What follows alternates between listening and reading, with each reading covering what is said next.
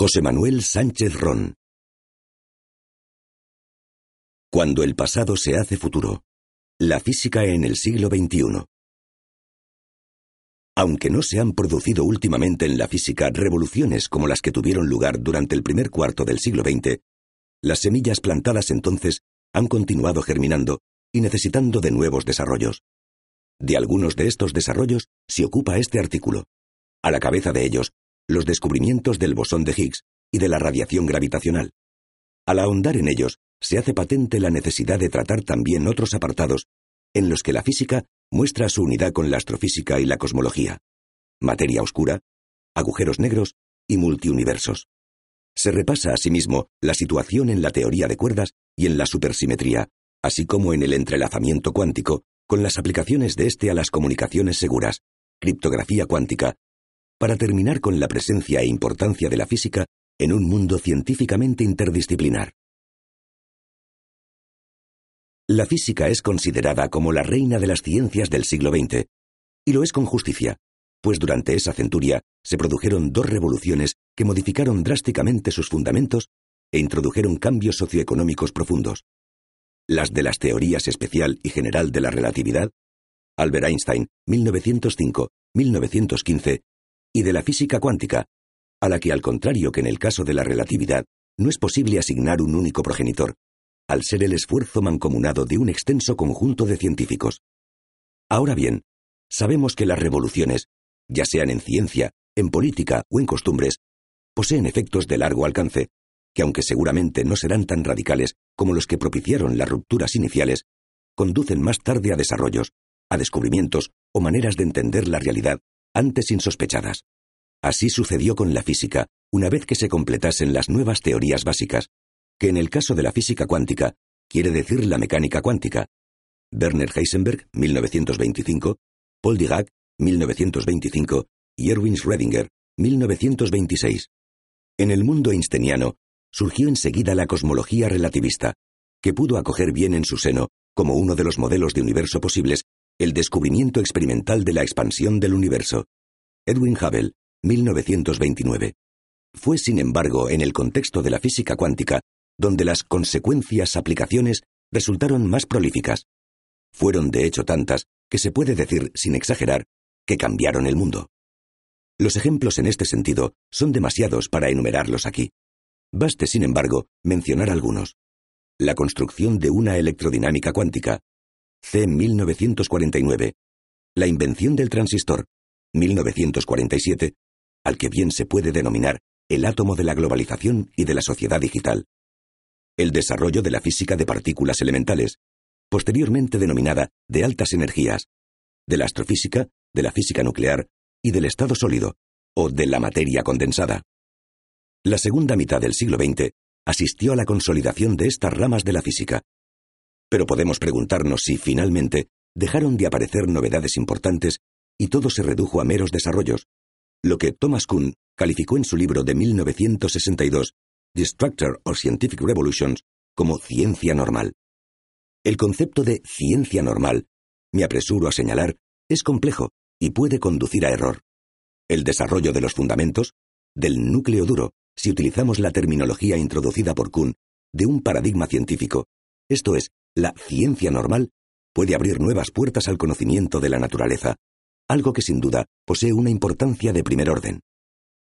En el presente artículo, en el que trato de la década 2008-2018, veremos que así sucedió en algún caso, y en fechas, la segunda década del siglo XXI, ya bastante alejadas de los años revolucionarios de comienzos del siglo XX. El descubrimiento del bosón de Higgs. Uno de los acontecimientos más celebrados en la física de la última década ha sido la confirmación de una predicción teórica hecha hacía casi medio siglo, la existencia del bosón de Higgs. Veamos de dónde procedía esa predicción. La física de altas energías experimentó un avance extraordinario con la introducción de unas partículas para las que se terminó aceptando el nombre propuesto por uno de sus introductores, Murray Hellman, quarks, cuya existencia fue propuesta teóricamente en 1964, además de por Hellman, por George Zweig. Hasta su aparición, se pensaba que protones y neutrones eran estructuras atómicas inquebrantables, realmente básicas, y que la carga eléctrica asociada a protones y electrones era una unidad indivisible. Los quarks no obedecían a esta regla, ya que se les asignó cargas fraccionarias. De acuerdo a Hellman y Zweig, los hadrones, las partículas sujetas a la interacción fuerte, están formados por dos o tres especies de quarks y antiquarks, denominados U, up, arriba, D, down, abajo, y S, strange, extraño, con, respectivamente, cargas eléctricas dos tercios, menos un tercio y menos un tercio la del electrón. De hecho, los hadrones pueden ser de dos tipos. Bariones, protones, neutrones e hiperones, y mesones, partículas cuyas masas tienen valores entre la del electrón y la del protón. Así, un protón está formado por dos quarks U y uno D, mientras que un neutrón está formado por dos quarks D y por otro U. Son, por consiguiente, estructuras compuestas. Posteriormente, otros físicos propusieron la existencia de tres quarks más. Charm, C. 1974, Bottom, B. 1977 y Top, T. 1995. Para caracterizar esta variedad, se dice que los quarks tienen seis tipos de sabores, flavors. Además, cada uno de estos seis tipos puede ser de tres clases o colores, rojo, amarillo o verde y azul. Y para cada quark existe, claro, un antiquark. Por supuesto, nombres como los anteriores, color, sabor, arriba, abajo, no representan la realidad que asociamos normalmente a tales conceptos, aunque puede en algún caso existir una cierta lógica en ellos, como sucede con el color.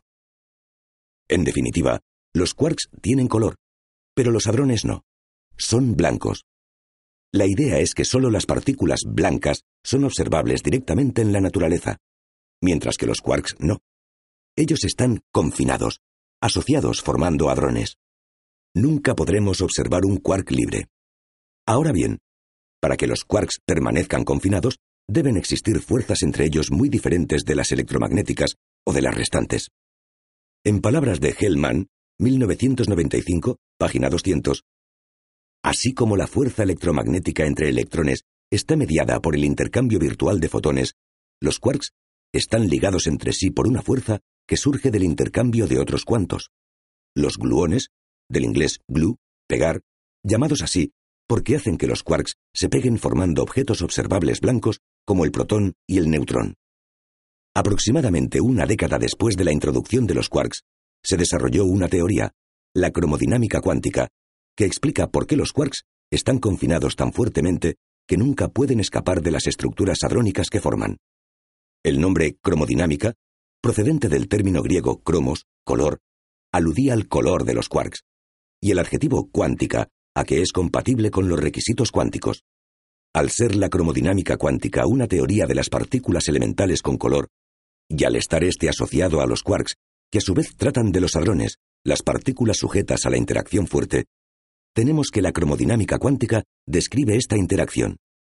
Con la electrodinámica cuántica y la cromodinámica cuántica, se disponía de teorías cuánticas para las interacciones electromagnética y fuerte.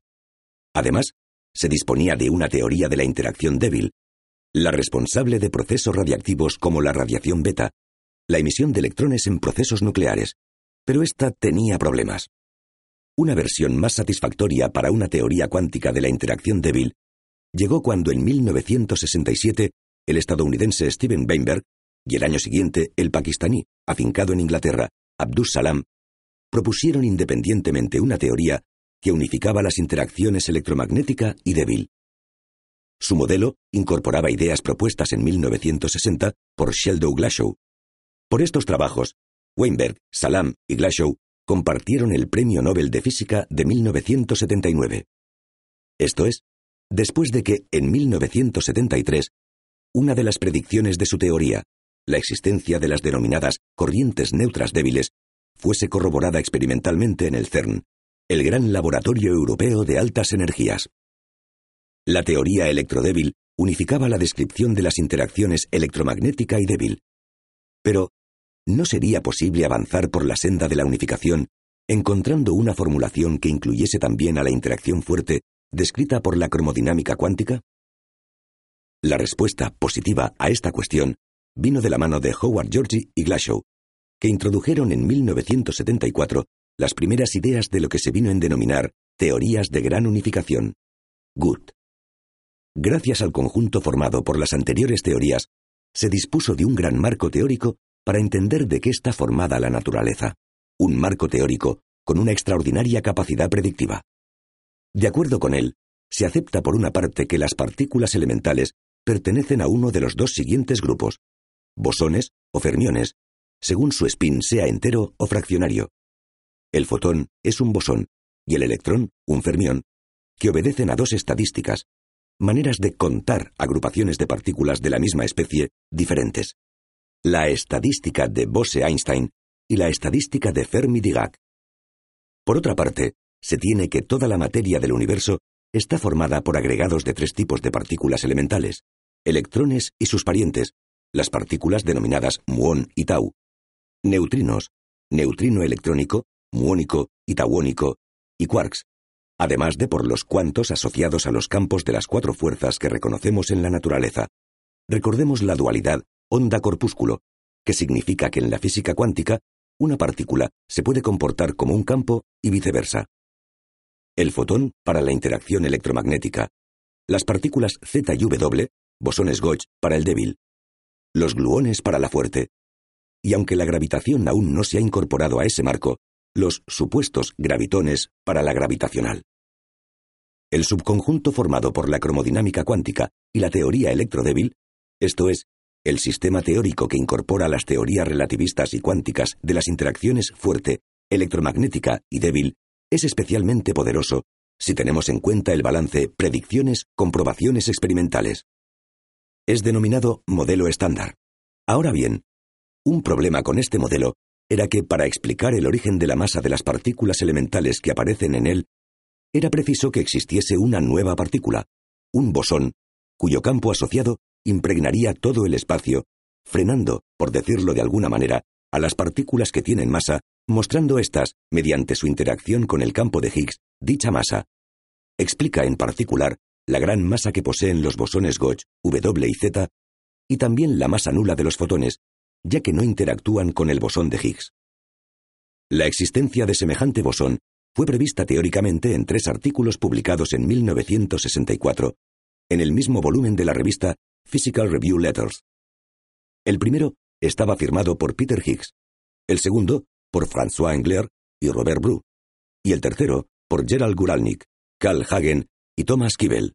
A la partícula en cuestión se le adjudicó el nombre de bosón de Higgs.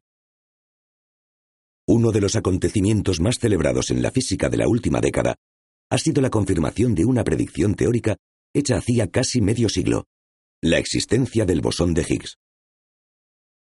Para que esa supuesta partícula se pudiera detectar, hacía falta un acelerador de partículas que alcanzase energías lo suficientemente elevadas para producirla. No se dispuso de semejante máquina hasta muchos años después de que se propusiera su existencia. Fue en 1994 cuando el CERN aprobó la construcción de ese acelerador, el Large Hadron Collider, LHC, Gran Colisionador de Hadrones. El que debía ser el mayor acelerador de partículas del mundo sería un anillo de 27 kilómetros rodeado de 9.600 imanes de diverso tipo, 1.200 de ellos dipolos superconductores que funcionan a 271,3 grados Celsius bajo cero, una temperatura más baja que la del espacio exterior.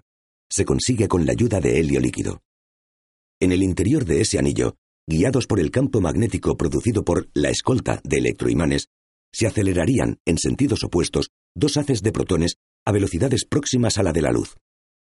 Cada uno de los dos haces circularían en tubos diferentes, mantenidos en un vacío extremo, hasta que alcanzasen la energía prevista, momento en el que se harían colisionar.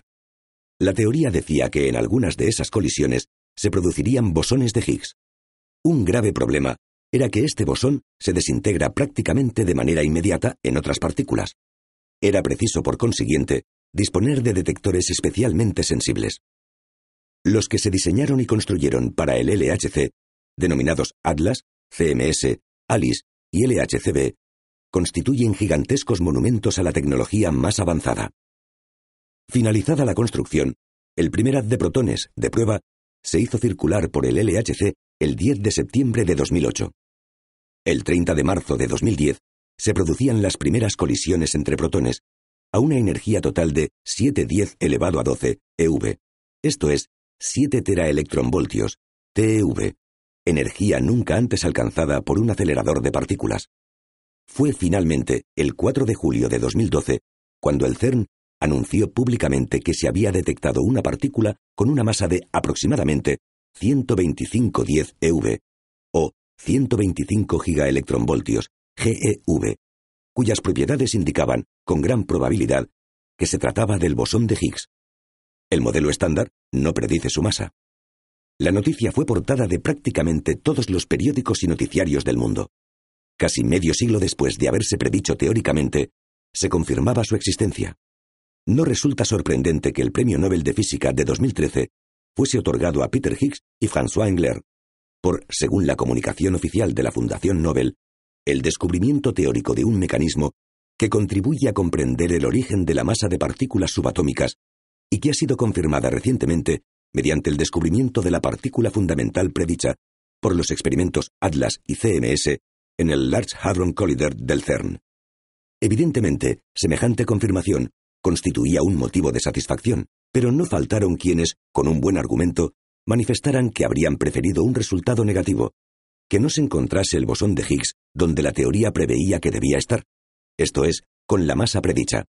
El físico teórico y divulgador estadounidense Jeremy Bernstein, 2012 A.B. página 33, expresó ese sentimiento muy poco antes del anuncio del descubrimiento. Si el LHC confirma la existencia del bosón de Higgs, marcará el punto final de un largo capítulo de la física teórica.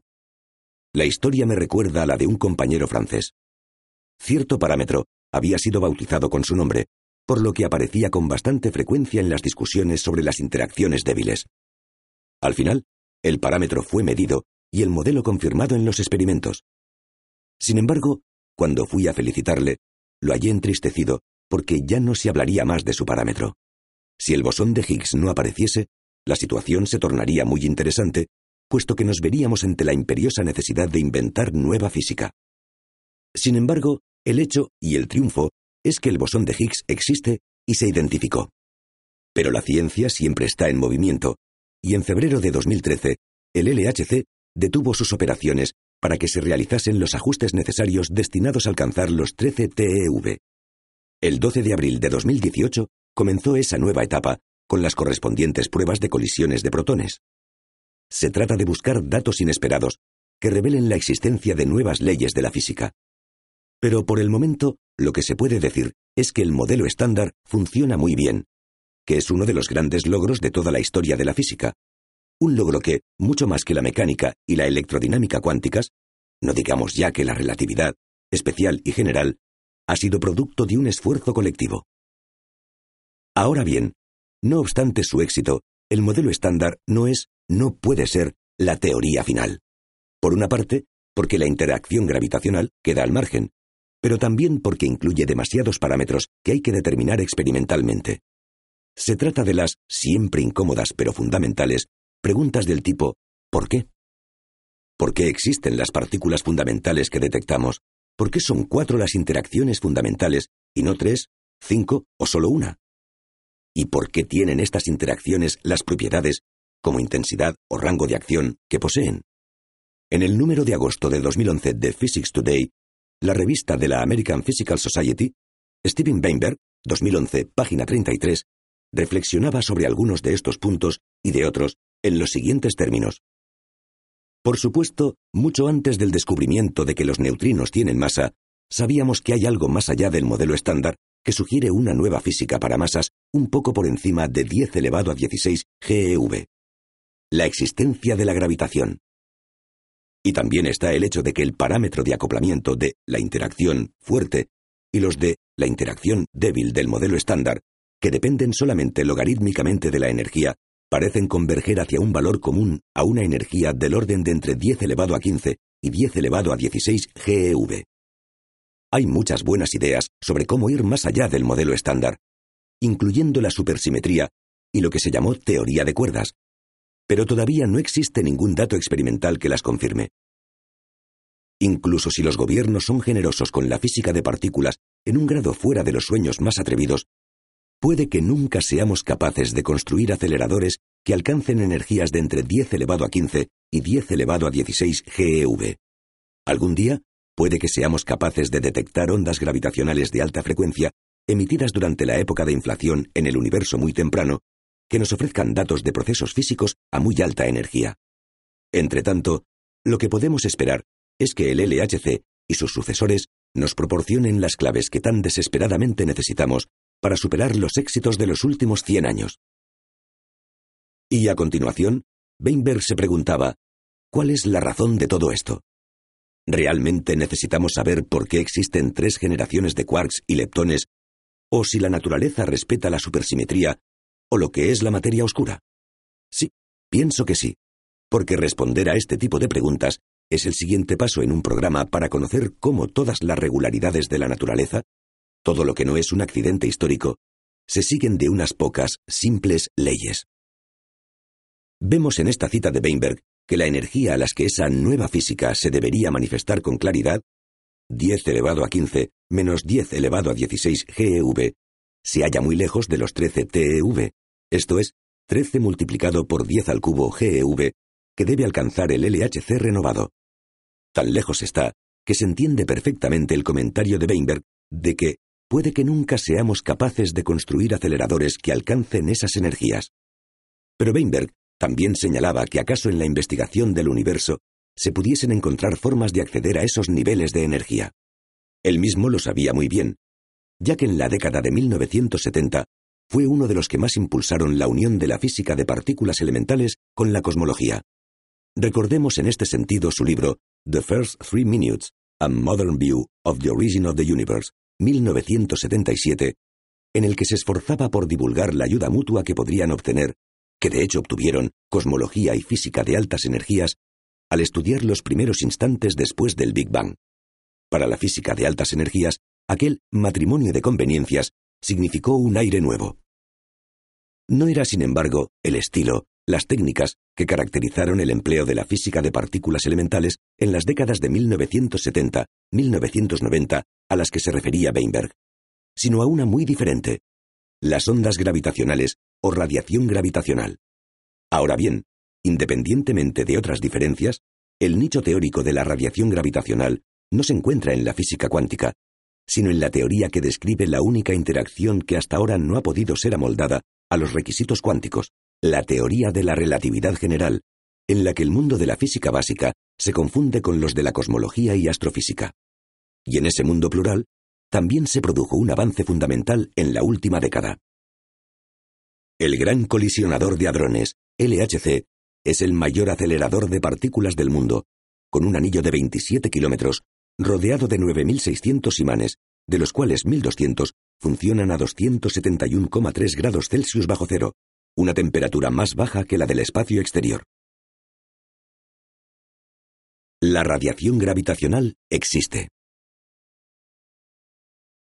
Tras años de intensos esfuerzos mentales, cuyo punto de partida fue 1907, cuando identificó como pieza clave para construir una teoría relativista de la gravitación el denominado principio de equivalencia, años en los que no infrecuentemente tomó caminos erróneos, en noviembre de 1915, Albert Einstein completó la estructura de la que muchos consideran la construcción teórica más hermosa de la física, la teoría de la relatividad general.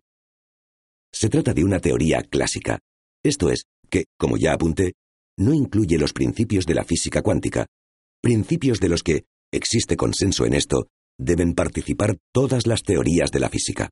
Aún así, la formulación relativista de la gravitación einsteiniana ha ido superando todas las pruebas experimentales que se ha encontrado hasta la fecha.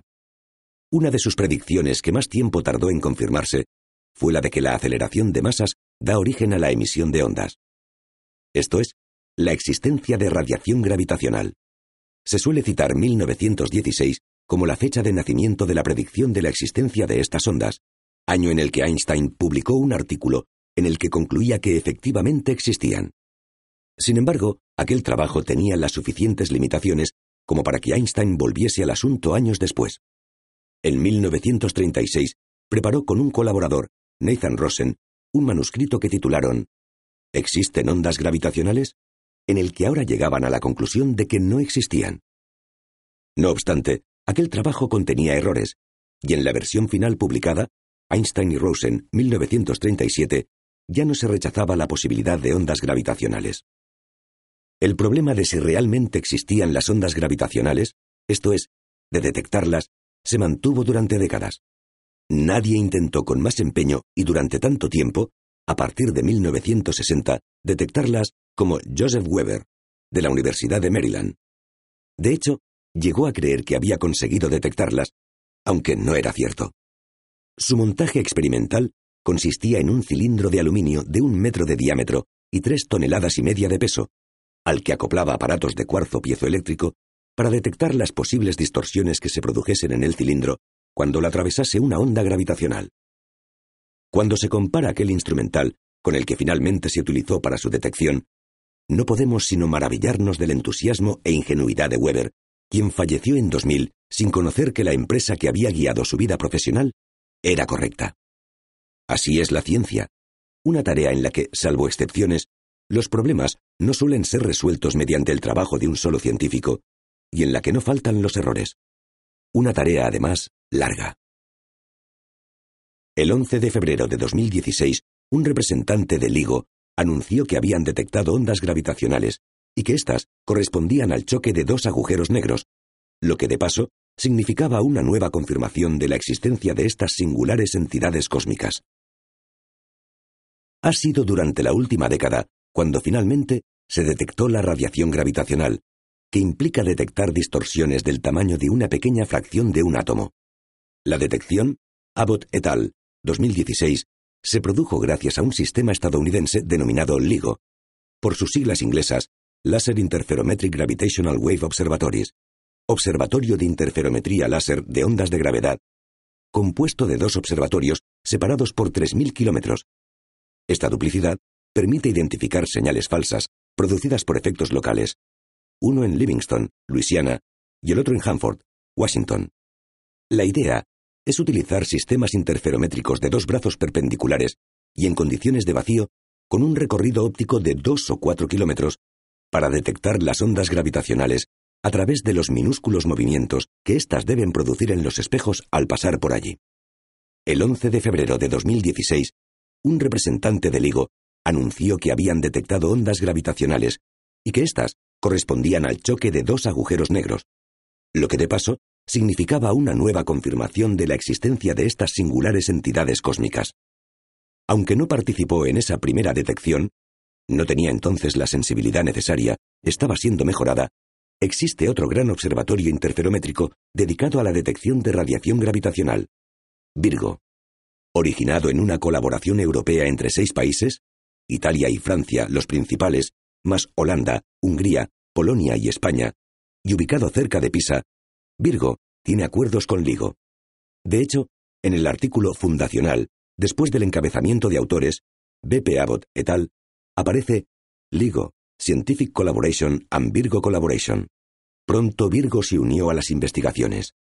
Lo hizo a partir de la segunda ronda de observaciones el 1 de agosto de 2017.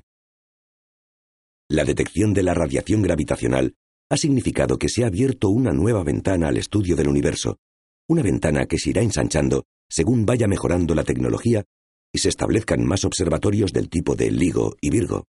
Se trata de una situación comparable a la que tuvo lugar en la década de 1930, cuando, a partir de los experimentos pioneros de Karl Hansky, la radioastronomía, la astronomía basada en ondas de radio, con longitud de onda en el rango de unos cuantos centímetros a unos metros, amplió radicalmente nuestro conocimiento del cosmos, hasta entonces dependiente únicamente del estrecho margen de longitudes de onda del espectro electromagnético que reconoce el ojo humano. De hecho, no se ha tardado demasiado en avanzar en tal senda. El 16 de octubre de 2017, Ligo y Virgo, Abbott et al. 2017, anunciaron que el 17 de agosto de ese año habían detectado la radiación gravitacional procedente del choque de dos estrellas de neutrones de entre 1,17 y 1,60 masas la del Sol. Recordemos que una estrella de neutrones es una estrella extremadamente densa y muy pequeña, de un radio del orden de los 10 kilómetros, asimilable a una especie de núcleo gigante formado únicamente por neutrones unidos por la fuerza de la gravedad.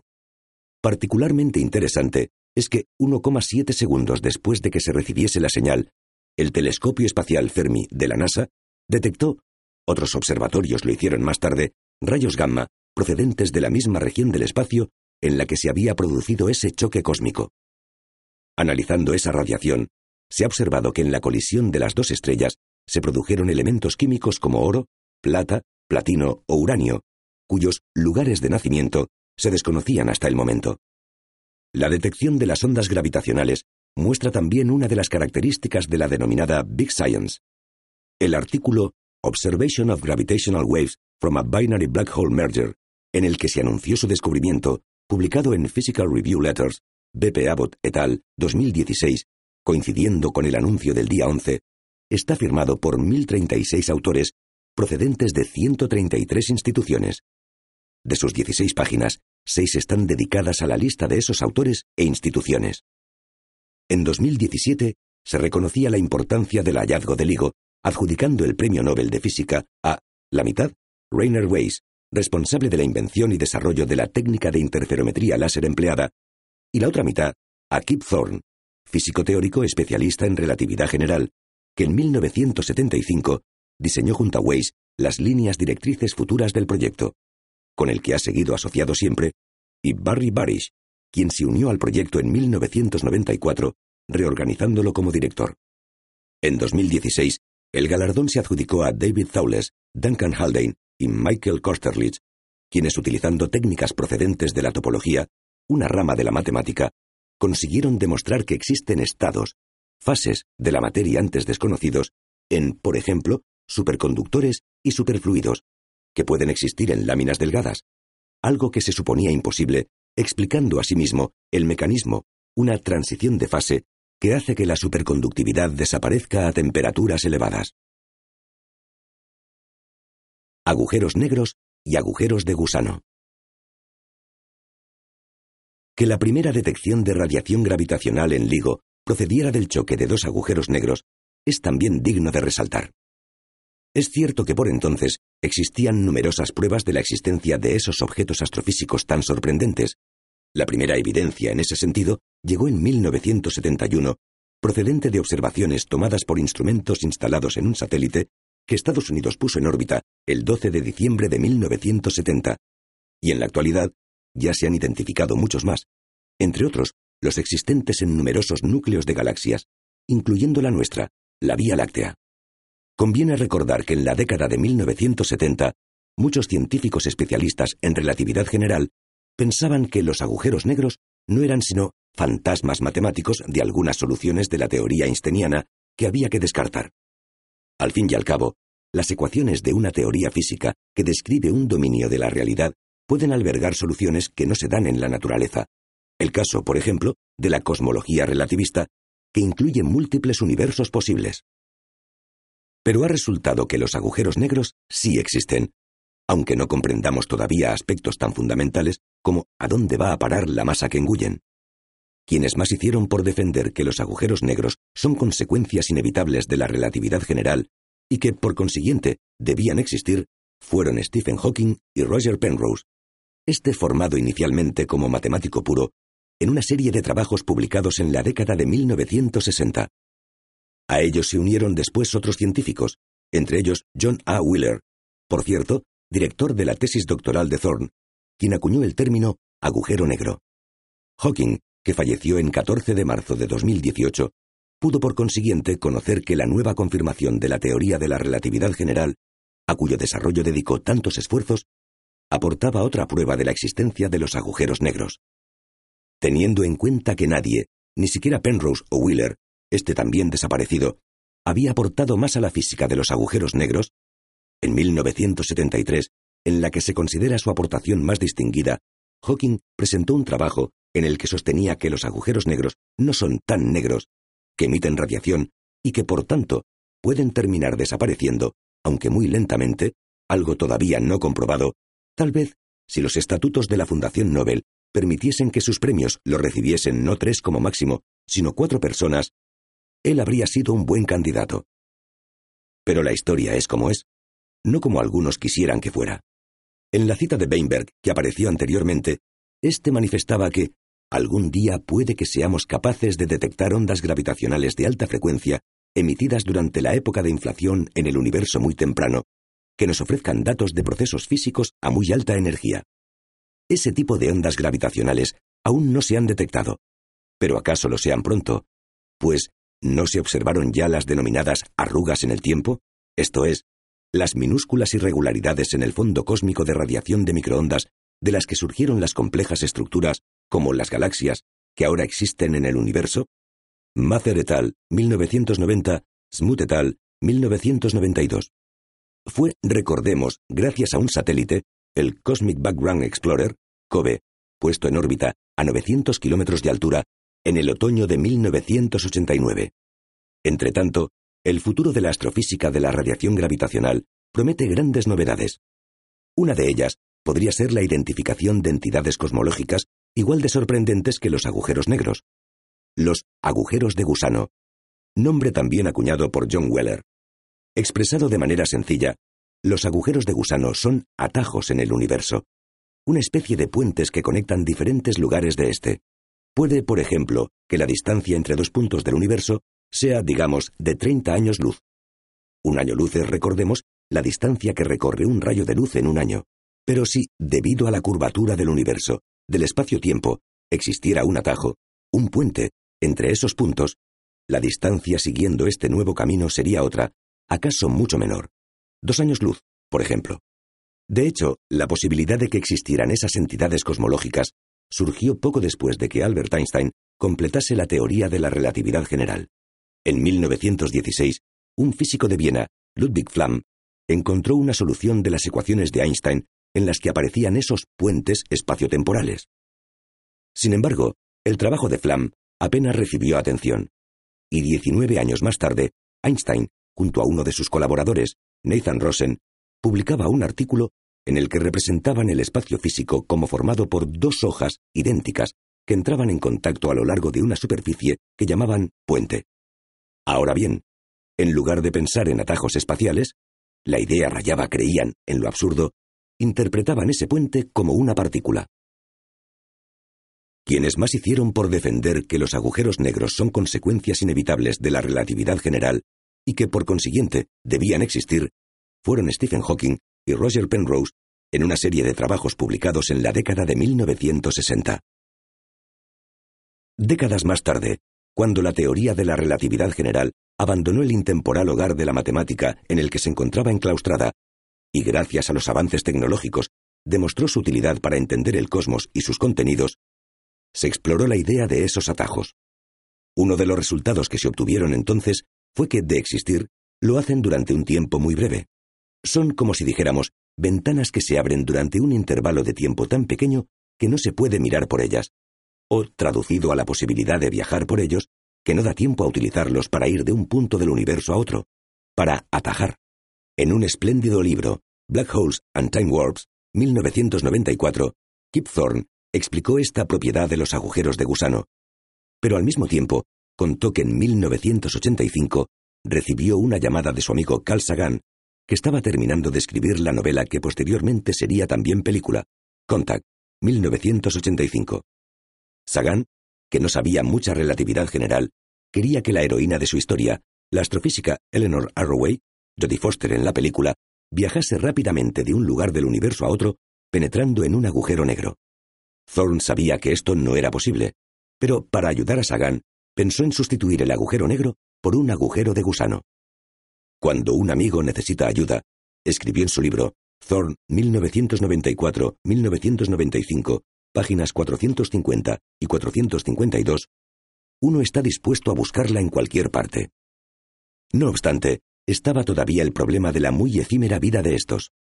Para resolverlo, para mantener abierto el agujero de gusano el tiempo necesario, introdujo la idea de que Arroway utilizase un material exótico dotado de una serie de características que, más o menos, detallaba. Quizá, señalaba Thorpe, el material exótico puede existir. Resultó que otros, Stephen Hawking entre ellos, habían llegado a la misma conclusión, y de hecho, la cuestión de si los agujeros de gusano pueden estar abiertos más tiempo del que se dedujo inicialmente ha dado origen a estudios relacionados con ideas que tienen sentido en la física cuántica. como las fluctuaciones del vacío. Considerar el espacio como si fuera, a escala ultramicroscópica, un líquido en ebullición. Otra posibilidad que se ha barajado recientemente procede de un grupo de cinco científicos de las universidades de Lovaina, Autónoma de Madrid, Consejo Superior de Investigaciones Científicas y Waterloo, que publicaron un artículo en Physical Review de Bueno, Cano, Goelen, Hertog y Bernoque, 2018, en el que plantearon la posibilidad de que la radiación gravitacional, detectada por LIGO, que se interpretó como procedente de la colisión de dos agujeros negros, tenga un origen muy diferente. La colisión de dos agujeros de gusano que rotan. La idea de estos investigadores se basa en que en torno a los agujeros negros existe una frontera, un horizonte de sucesos que hace que las ondas gravitacionales producidas en un choque como el detectado en 2016 se apaguen, cesen, en un intervalo de tiempo muy breve. Según estos científicos, esto no sucedería si se tratase de agujeros de gusano, en los que no existen tales horizontes de sucesos y en los que se deberían producir ecos, reverberaciones de las ondas. Tales ecos no se han detectado, pero bien pudo ser porque la instrumentación no era capaz de hacerlo o no estaba preparada para ello. He aquí un problema a resolver en el futuro. Multiuniversos. Considerar seriamente la idea de que pueden existir puentes en el espacio-tiempo, agujeros de gusano, puede parecer sumergirse en un mundo en el que la ciencia se confunde con la ciencia ficción. Pero la historia de la ciencia nos ha mostrado que a veces la naturaleza sorprende más que la mente humana más imaginativa. ¿Quién sabe, por consiguiente, si objetos como los agujeros de gusano pueden existir? Recurriendo de nuevo a la radioastronomía, recordemos que antes de su advenimiento, ningún científico imaginó que pudieran existir estructuras astrofísicas como los púlsares o los cuásares. Incluso el mismo universo como entidad diferenciada puede terminar perdiendo su más acusada característica, la unicidad. A lo largo de la última década, cada vez se ha considerado más seriamente una posibilidad que surgió como una manera para entender el colapso de la función de onda, esto es, el que en mecánica cuántica sea la observación la que finalmente decide cuál de todos los estados posibles de un sistema que coexisten antes de esa observación se hace realidad, y cuál es la probabilidad de que ocurra esto. Que es posible pensar en otros términos es algo que hizo un joven físico que estaba trabajando en su tesis doctoral, Hugh Everett III, al contrario que a la mayoría de sus contemporáneos, la interpretación de Copenhague de la mecánica cuántica, tan favorecida por el influyente Niels Bohr, no le convenció. En especial, la extraña mezcla entre los mundos clásicos y cuánticos. La función de onda sigue su camino cuántico hasta que se realiza una medida que pertenece al mundo de la física clásica. Entonces se produce el mencionado colapso de la función de onda. Everett pensaba que semejante dicotomía entre una descripción cuántica y una clásica constituía una monstruosidad filosófica. Lo que propuso, en consecuencia, fue prescindir del postulado del colapso de la función de onda y tratar de incluir al observador en la función de onda. No es fácil explicar en pocas palabras la teoría que elaboró Everett. De hecho, el director de su tesis doctoral, John Weller, tuvo dificultades para aceptar todo su contenido, induciéndole a varias revisiones de su trabajo inicial incluyendo recortar la primera versión que escribió de su tesis y limitar la fuerza de algunas de sus aserciones, aunque por otra parte reconoció su valor. Me limitaré a citar un pasaje del artículo que Everett III, 1957, publicó en Reviews of Modern Physics, y que coincide con la versión final de su tesis doctoral. Obtuvo su doctorado en física en abril de 1957. Se lee en él, Everett III, 1957, Barrett y Barn, editores 2012, páginas 188-189. De esta manera, llegamos a la siguiente imagen. A lo largo de toda la secuencia de procesos de observación, solamente existe un sistema físico que representa el observador, aunque no existe un único estado para el observador. Sin embargo, existe una representación en términos de una superposición. Por consiguiente, con cada observación o interacción sucesiva, el estado de observador se desdobla, branches, en un número de estados diferentes. Cada rama, branch, representa un resultado diferente de la medición y los autoestados correspondientes para el estado objeto-sistema. Todas las ramas existen simultáneamente en la superposición tras una secuencia dada de observaciones. En esta última cita, nos encontramos lo que se convertiría en la característica más representativa de la teoría de Everett. Pero esa característica no la promovió él, sino Bryce DeWitt. Fue en efecto DeWitt quien rescató y modificó la teoría de Everett, convirtiéndola en la interpretación de los muchos mundos o multiuniversos, el título de una recopilación de trabajos de Everett que DeWitt y Neil Graham editaron en 1973. The Many Worlds Interpretation of Quantum Mechanics, DeWitt y Graham, editores, 1973. Antes, DeWitt, 1970, había publicado un atractivo y a la postre influyente artículo en Physics Today en el que presentaba la teoría de Everett bajo el sugerente título de Mecánica cuántica y realidad. Recordando aquel escrito, DeWitt señaló, DeWitt Moret 2011, página 95, el artículo de Physics Today estaba escrito deliberadamente en un estilo sensacionalista. Introduje una terminología, desdoblamiento, splitting, múltiples mundos, etc., que fueron inaceptables para algunas personas y a la que un cierto número objetó porque, como mínimo, carecían de precisión. Las ideas, la versión de la teoría de Everett implícita en la presentación de DeWitt y la que se ha mantenido con cierto florecimiento en los últimos tiempos, es la de que la función de onda del universo, la única que realmente tiene sentido según Everett, se desdobla con cada proceso de medida, originando mundos, universos, que a su vez se desdoblan en otros, en una secuencia imparable e infinita. En el artículo de Physics Today, DeWitt, 1970, página 35, escribió que ningún experimento puede mostrar la existencia de otros mundos, y que, sin embargo, la teoría tiene el mérito pedagógico de sacar a la palestra muchos de los problemas fundamentales y proporcionar así una base útil de discusión. Durante mucho tiempo, en los últimos años la situación está cambiando, la idea de los multiuniversos fue poco valorada, cuando no considerada poco menos que ridícula, pero quién sabe si en el futuro será posible imaginar algún experimento que pueda someter a prueba la idea de si existen otros universos. Y, puestos a imaginar, si en ellos, en el caso de que existiesen, las leyes de la física serían las que se cumplen en el universo nuestro, o serían otras. Claro que si fuesen otras, ¿Cómo identificarlas? Materia oscura. Hasta finales del siglo XX se pensaba que, aunque quedase aún mucho que averiguar sobre sus contenidos, estructura y dinámica, se sabía de qué estaba compuesto el universo. De materia ordinaria, esa que constantemente percibimos alrededor de nosotros, constituida a su vez por las partículas y radiaciones cuantos de las que se ocupa en particular la física de altas energías.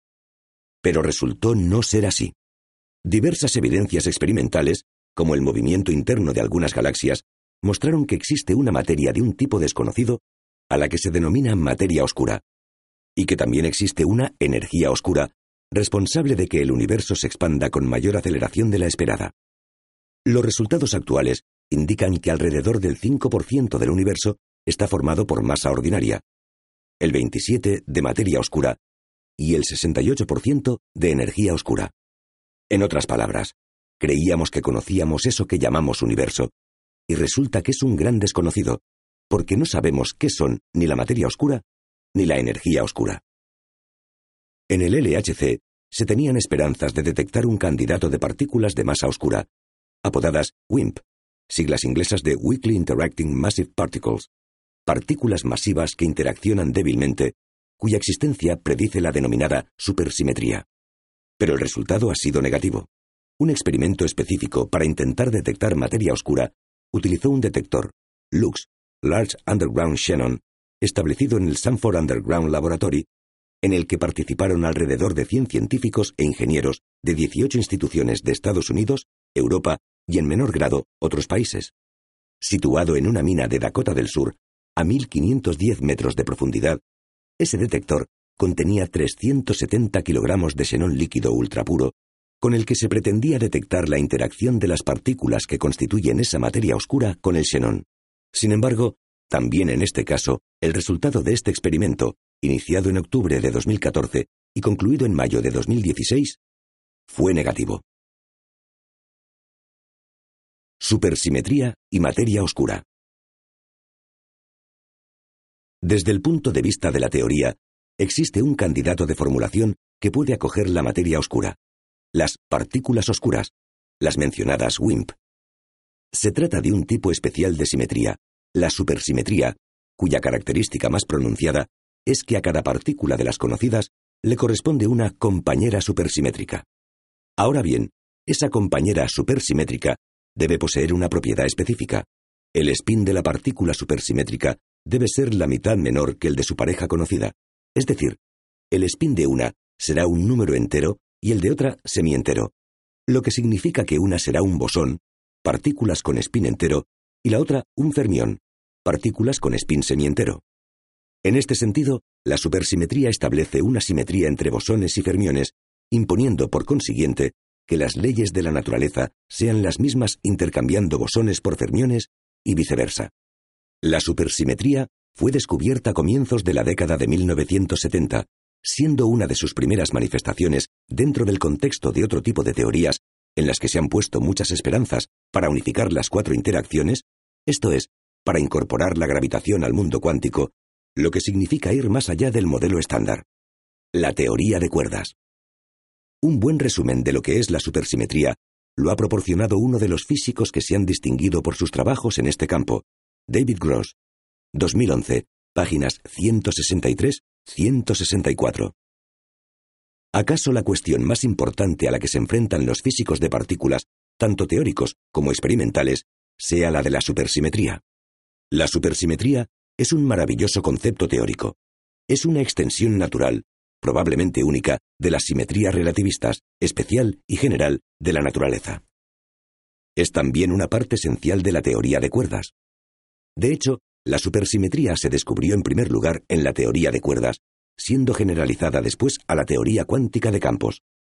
En las teorías supersimétricas, para toda partícula existe un supercompañero o superpartícula. Hasta el momento no hemos observado ninguna superpartícula. Pero esto no es sorprendente. La supersimetría podría ser una simetría exacta de las leyes de la naturaleza, pero que se rompe espontáneamente en el nivel fundamental del universo. Muchas simetrías que existen en la naturaleza se rompen espontáneamente.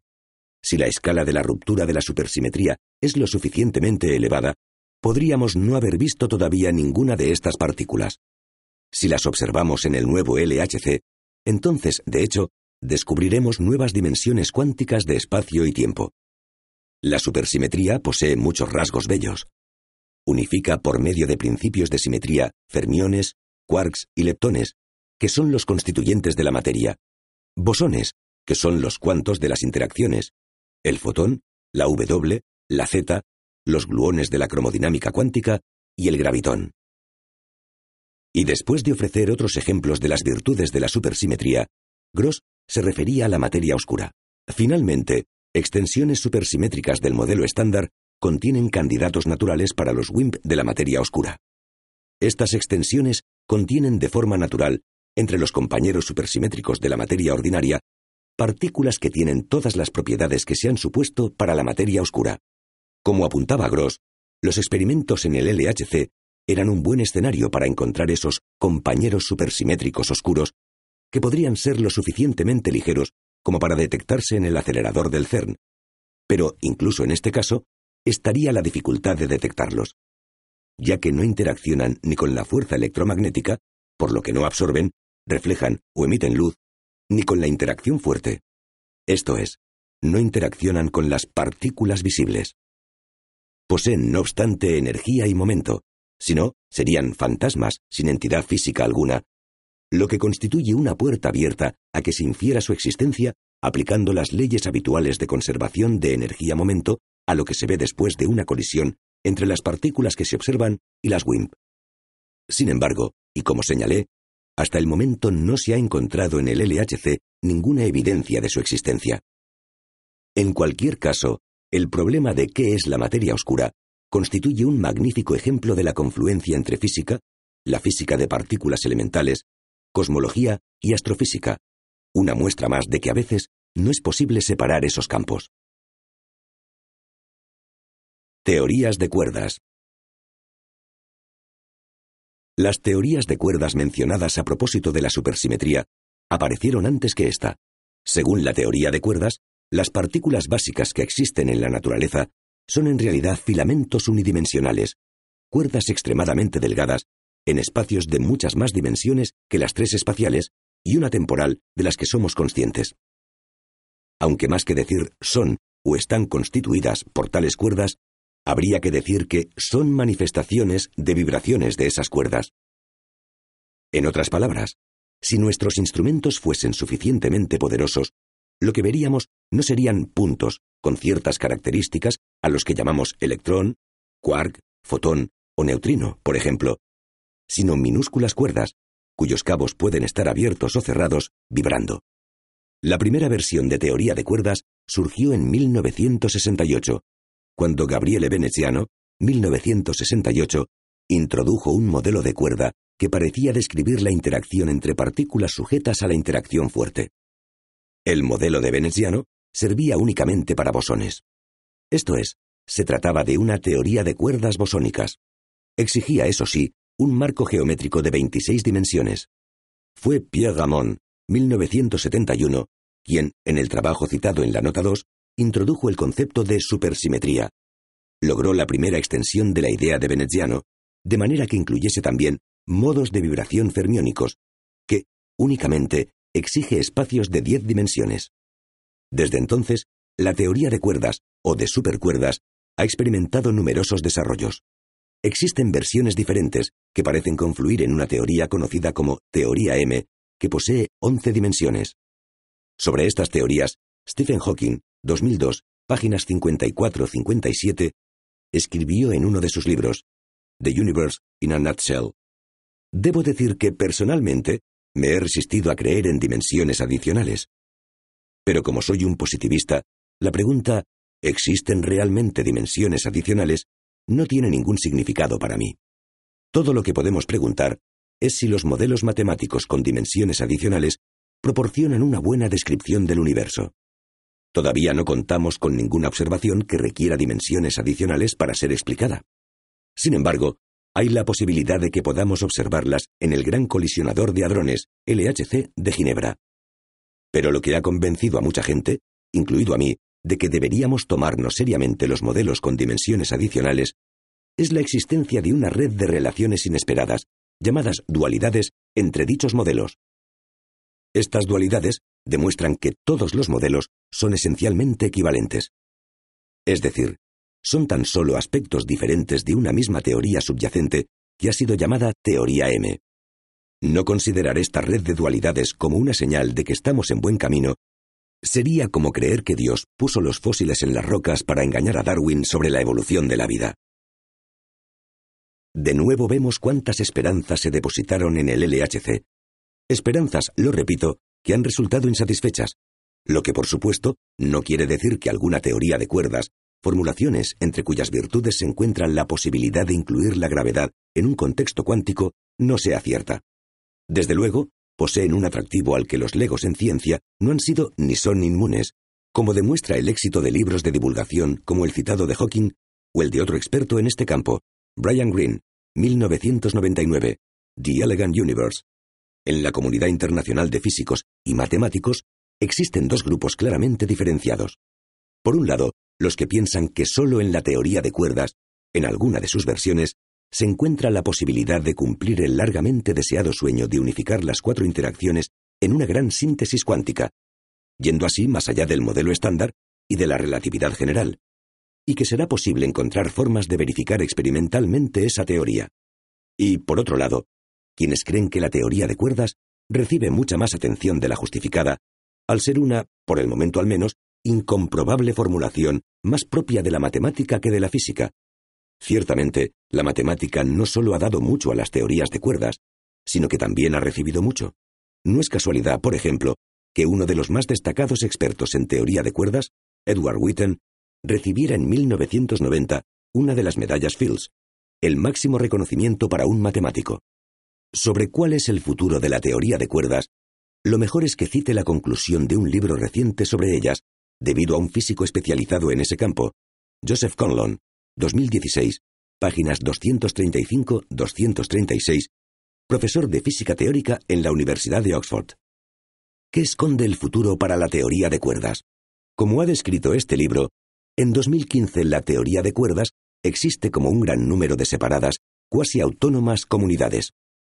Estas comunidades trabajan en una variedad de temas que van desde la matemática pura a la reunión fenomenológica de datos, y tienen diferentes estilos y emplean diferentes enfoques. Están en todas partes del mundo. Se trabaja en el tema en Filadelfia y en Pyongyang, en Israel y en Irán, por personas con todo tipo de opiniones, apariencia y formación. Lo que tienen en común es que extraen inspiración, ideas y técnicas de partes de la teoría de cuerdas. Está claro que a corto plazo esta situación continuará. Algunas de esas comunidades florecerán y crecerán al ser revigorizadas con nuevos resultados, ya sean experimentales o teóricos. Otras se reducirán al agotar las vetas de las que se nutren. No soy capaz de decir qué ideas sufrirán uno y otro destino. Un resultado experimental puede agotar viejos temas y crear nuevas comunidades en semanas. Puedo decir con seguridad que como los resultados matemáticos son eternos, el papel de la teoría de cuerdas en matemáticas nunca desaparecerá. Puede reducirse o pasar de moda, pero siempre estará ahí. La teoría de cuerdas es una estructura consistente de algo, y esa estructura consistente conduce a matemática interesante. Estas partes de la matemática son verdaderas en el mismo indudable sentido que el resto de la matemática es verdadero, y siempre lo serán independientemente de lo que cualquier experimento pueda en el futuro decir sobre las leyes de la física. En este punto, Conlon se detenía para comparar la dimensión matemática de la teoría de cuerdas con otras teorías de la física, como la teoría cuántica de campos o la gravitación, señalando que, aunque pueden ser acomodadas al lenguaje de la física, en estilo y problemas están mucho más próximas a los problemas de la matemática. Tratan de cuestiones cuya naturaleza no es empírica y que no necesitan del experimento para que las respondamos. Ciertamente, es esta una afirmación que muchos, seguramente la inmensa mayoría de los físicos, no compartirán. El ejemplo extraído de la teoría de cuerdas que Conlon presentaba a continuación era la correspondencia ADS-CFT, una formulación teórica publicada en 1998 por el físico argentino Juan Maldacena, 1998, que, bajo determinadas condiciones que satisfacen lo que se denomina principio holográfico, el universo entendido como una especie de proyección holográfica, ayuda a establecer correspondencias entre ciertas teorías de gravedad cuántica y cualquier teoría conforme de campos, así con la cromodinámica cuántica. En 2015, el artículo de Maldacena era el más mencionado en la física de altas energías con más de 10.000 citas.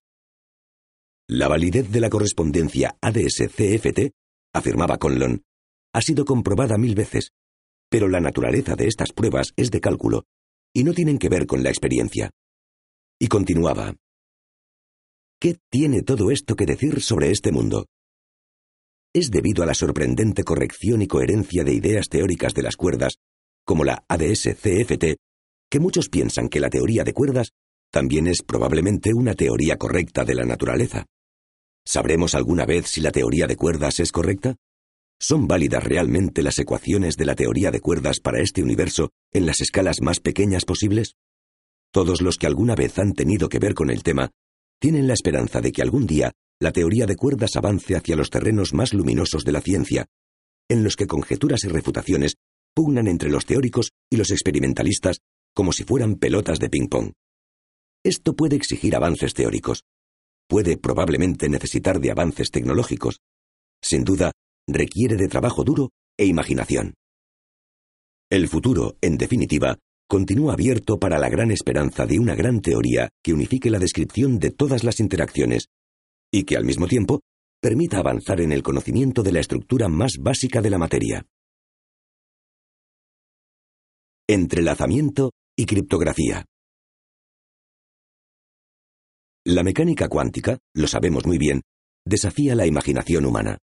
Con dificultad, por la fuerza de los hechos, sus continuos éxitos, nos terminamos acostumbrando, al menos la mayoría, a conceptos como indeterminismo, principio de incertidumbre, Heisenberg 1927, o colapso de la función de ondas, que, como ya señalé, viene a decir que creamos la realidad cuando realizamos observaciones. Hasta entonces, esa realidad no es sino el conjunto de todas las situaciones posibles. Pero resulta que todavía hay más. Otra de esas consecuencias contraintuitivas de la física cuántica es el entrelazamiento, un concepto y término, Feichenkung en alemán, Entanglement en inglés, introducido por Erwin Schrödinger en 1935 y vislumbrado también en el célebre artículo que Einstein publicó ese mismo año junto a Boris Podolsky y Nathan Rosen. Se trata de la propiedad de que dos partes de un sistema cuántico están en comunicación instantánea, sin importar la distancia que los separe, de manera que acciones sobre una parte tienen correlaciones simultáneas en la otra. Una propiedad a la que Einstein se refirió en una carta a Max Born de 1947 como acción a distancia fantasmagórica, Spukhafte Verwirkung. Pues bien, el entrelazamiento cuántico existe, y a lo largo de la última década se han ido acumulando pruebas en este sentido.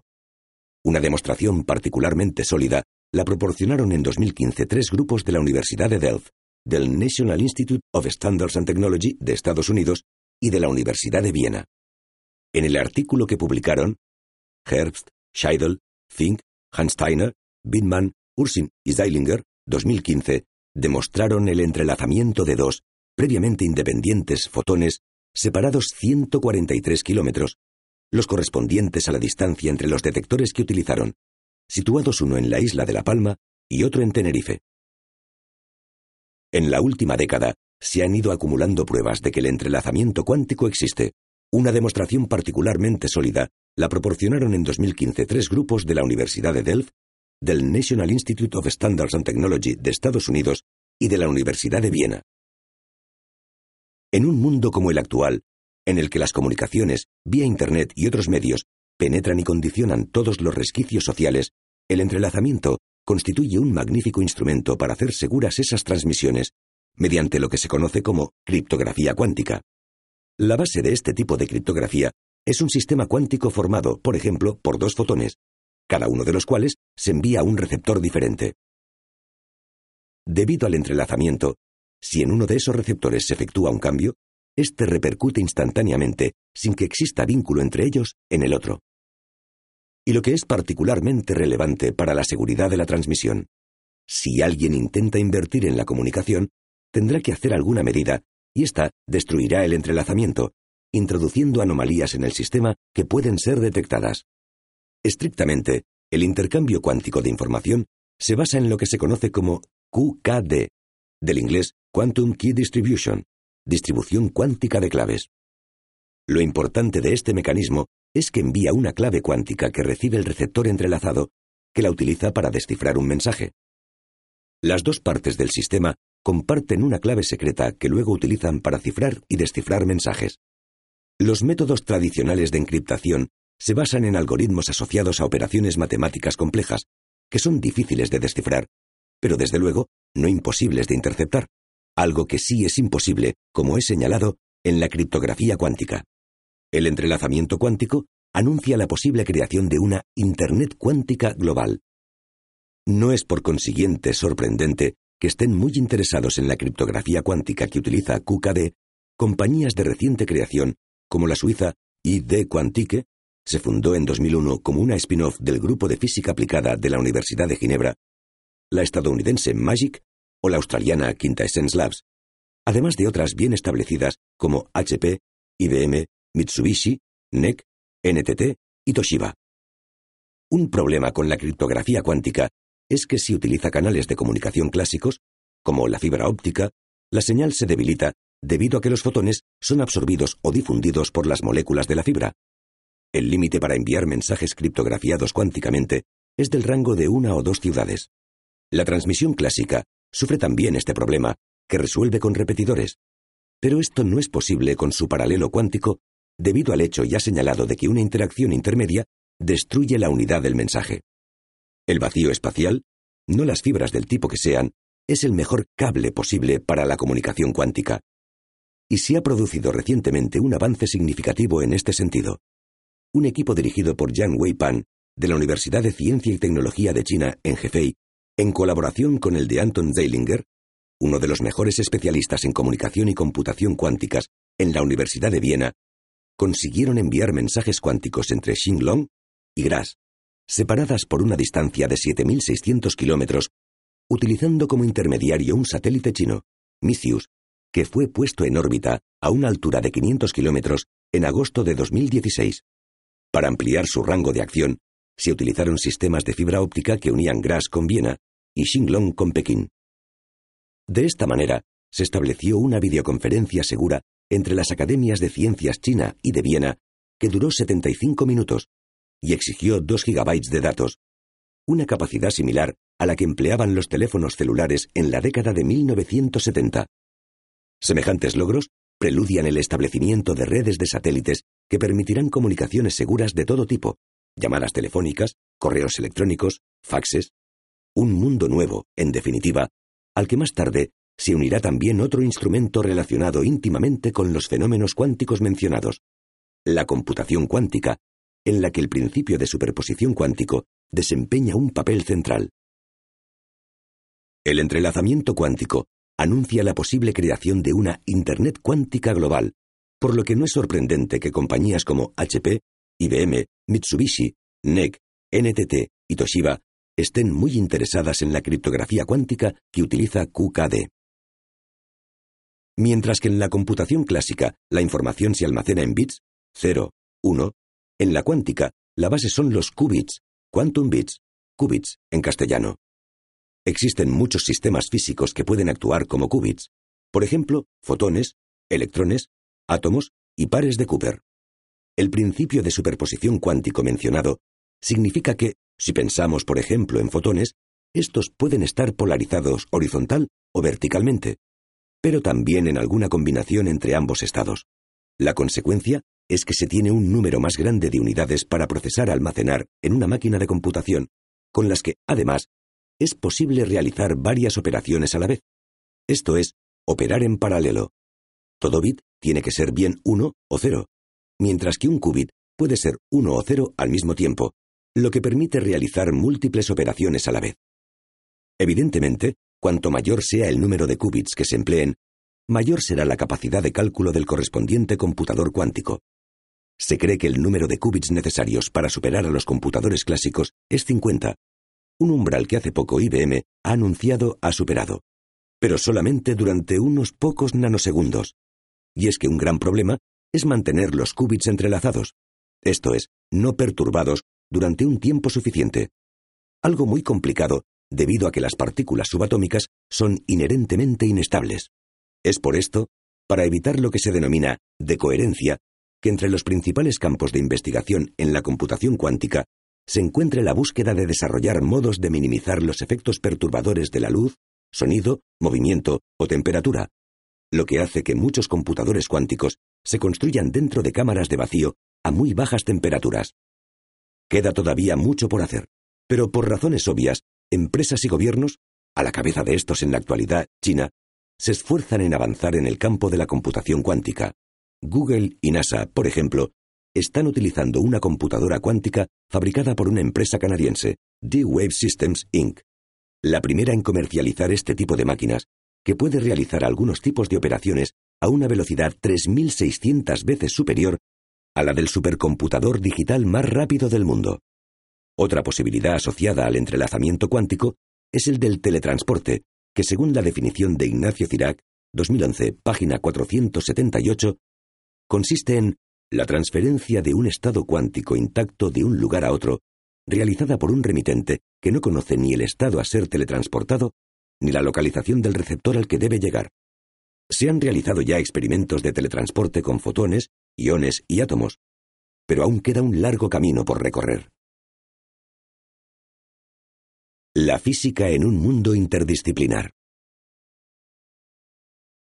En las secciones precedentes me he ocupado de desarrollos que han tenido lugar en lo que podríamos denominar física más fundamental. Pero la física no se limita, en modo alguno, al estudio de los componentes últimos de la naturaleza, de la unificación de las fuerzas o de las aplicaciones de los principios más básicos de la física cuántica. La física está constituida por un amplio y variado conjunto de campos, materia condensada, bajas temperaturas, nuclear, óptica, electromagnetismo, fluidos, termodinámica, y en todas ellas se ha continuado avanzando en la última década, avances que, sin duda, proseguirán en el futuro. Sería imposible referirme a todos, pero sí quiero señalar un campo al que la física tiene mucho que aportar, la interdisciplinariedad. La naturaleza, recordemos, es una y no conoce fronteras. Somos nosotros, por necesidades prácticas, los que las hemos establecido, creando disciplinas que llamamos física, química, biología, matemáticas, geología, etc. Pero al ir avanzando en nuestro conocimiento de la naturaleza, se hace cada vez más necesario ir más allá de estas fronteras, unir disciplinas. Es imprescindible que se formen grupos de especialistas, no necesariamente muy numerosos, en disciplinas científicas y tecnológicas diferentes, que, provistos de los suficientes conocimientos generales como para poder entenderse entre sí, colaboren en resolver nuevos problemas, problemas que por su propia naturaleza necesitan de esa colaboración. Y la física no puede faltar en esos grupos. Encontramos manifestaciones de interdisciplinariedad en prácticamente todos los ámbitos. En, por ejemplo, los procesos que subyacen en los fenómenos atmosféricos que involucran todo tipo de ciencias, intercambios energéticos y gradientes de temperaturas, radiación que se recibe del Sol, reacciones químicas, composición de la atmósfera, desplazamiento de corrientes atmosféricas y marinas, biología animal y de plantas, para entender el comportamiento y reacciones de especies animales y vegetales, procesos industriales, modos y mecanismos sociales de transporte y un largo etcétera. La arquitectura y el urbanismo nos proporcionan también evidencias en el mismo sentido. Para el cambio climático, las limitaciones energéticas, la contaminación atmosférica o la aglomeración en gigantescas urbes, es imperativo ahondar en la colaboración entre arquitectura, urbanismo, ciencia y técnica, sin olvidar que también habrá que tener en cuenta otras disciplinas, como la psicología y la sociología, vinculadas al estudio del carácter de los humanos. Debemos construir edificios que minimicen las pérdidas de energía, procurando aproximarse a la autosuficiencia energética a la sostenibilidad, una de las palabras de moda en los últimos años. Afortunadamente, junto a materiales con novedosas propiedades térmicas y acústicas, disponemos de elementos, frutos también de la ciencia y la tecnología, como paneles solares, y también la posibilidad del reciclaje de desechos orgánicos. Un ejemplo particularmente importante, en el que, además, la presencia de la física es manifiesta, se encuentra en el denominado Proyecto del Mapa de la Actividad Cerebral que el entonces presidente de Estados Unidos, Barack Obama, presentó públicamente el 2 de abril de 2013. Se trata de un proyecto de investigación, sucesor en más de un aspecto del gran Proyecto Genoma Humano, que logró cartografiar los genes que componen nuestros cromosomas, destinado a estudiar las señales enviadas por las neuronas y a determinar cómo los flujos producidos por esas señales a través de las redes neuronales se convierten en pensamientos, sentimientos y acciones de la importancia de este proyecto, que se enfrenta a uno de los mayores retos de la ciencia contemporánea, como es el comprender de manera global el cerebro humano y cómo éste tiene conciencia de sí mismo, caben pocas dudas. Al defenderlo, Obama mencionó su esperanza de que con él se abriría también el camino para desarrollar tecnologías esenciales para combatir enfermedades como el Alzheimer y el Parkinson, al igual que para establecer nuevas terapias para diversas enfermedades mentales además de servir de ayuda en el avance de la inteligencia artificial. Basta con leer el encabezamiento del artículo en el que un grupo de científicos presentaron y defendieron este proyecto para darse cuenta de la naturaleza interdisciplinar del mismo y la presencia en él de la física. Publicado en 2012 en la revista Neuron, el artículo se titula Proyecto de mapa de actividad cerebral y el reto de la conectomía funcional, y está firmado por seis científicos, Paul Alivisatos, Mi-Young Chun, George Charge, Ralph Greenspan, Michael Rooks y Rafael Juste, 2012. Los propios lugares de trabajo de estos autores revelan la naturaleza plural del proyecto. División de Ciencia de Materiales y Departamento de Química de Berkeley, Alivisatos. Departamento de Genética de Harvard, George. Instituto Kavli del Cerebro y de la Mente, Greenspan. Instituto Kevin de Nanociencia y Departamento de Física del California Institute of Technology, Rooks, y Departamento de Ciencias Biológicas de Columbia, Juste. La naturaleza es una, y no conoce fronteras. Somos nosotros los que las hemos establecido, creando disciplinas que llamamos física, química, biología, matemáticas, geología, pero al ir avanzando en nuestro conocimiento de la naturaleza, se hace cada vez más necesario ir más allá de esas fronteras, unir disciplinas, adviértase la presencia de la nanociencia y la nanotecnología. El mundo atómico es uno de los lugares en donde confluyen las ciencias de la naturaleza y las tecnologías que se basan en ellas, ya que, a la postre, los átomos y las unidades, protones, neutrones, electrones, quarks, que los forman, constituyen los ladrillos del mundo. Ahora bien, hasta hace relativamente poco tiempo, no se había desarrollado un campo de investigación, me estoy refiriendo a la nanotecnología y nanociencia, en el que semejante base común manifestase tal potencialidad de aplicaciones en dominios disciplinares diferentes. Estos campos de investigación y desarrollo deben su nombre a una unidad de longitud, el nanómetro, NM, la milmillonésima parte del metro. La nanotecnociencia engloba cualquier rama de la tecnología o de la ciencia que investiga o hace uso de nuestra capacidad para controlar y manipular la materia a escalas comprendidas entre 1 y 100 nanómetros. Los avances logrados en el mundo de la nanotecnociencia han permitido desarrollar nanomateriales y nanodispositivos que ya se están utilizando en ámbitos diversos. Así, es posible emplear una disolución de nanopartículas de oro de unos 35 nanómetros de diámetro para localizar y detectar tumores cancerígenos en el cuerpo, puesto que hay una proteína presente en las células cancerígenas que reacciona con los anticuerpos adheridos a esas nanopartículas, permitiendo localizar las células malignas. De hecho, la medicina es un campo particularmente adecuado para la nanotecnociencia, y así ha surgido la nanomedicina, que, con el afán humano de compartimentar, se divide con frecuencia en tres grandes áreas.